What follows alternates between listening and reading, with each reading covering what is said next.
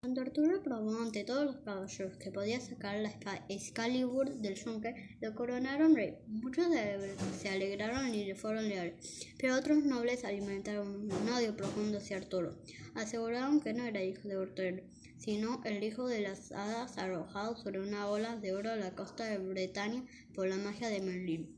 Por ese odio, el rey Arturo libró crueles batallas en los primeros años de su reinado. Los nobles que debían haber combatido a su lado quebraban entre ellos sus lanzas y sus escudos porque todos codiciaban el reino de Bretaña y buscaban la muerte de Arturo. No aceptaremos que nuestro rey sea un adolescente de humilde cuna, exclamaban los, los arrogantes caballeros. Sin embargo, a pesar de la guerra, el joven estaba forjando su reino y había logrado construir Camelot, una gran fortaleza, capital del territorio que gobernaba.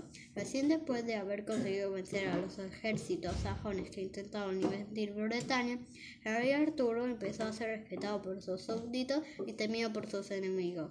Fue entonces que le dijo a Merlín, su consejero, ha llegado la hora de que tome esposa. El mago preguntó al rey si ya había hecho su elección. Arturo respondió sin mostrar ninguna duda.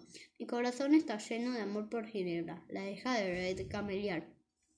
Pero Merlín era divino y podía prever que la elección de Arturo traería grandes desdichas a Camelot. Si te advirtiera que Ginebra no es la mujer indicada para ti, ¿eso te haría cambiar de, de idea? preguntó Merlín. No, replicó Arturo, si te dijera entonces que el más leal de tu caballero se enamorará de Ginebra, dijo Merlín, no te creía, lo, lo, lo interrumpió Arturo bruscamente. Por supuesto que no, respondió Merlín tristemente, todo lo que digas será inútil.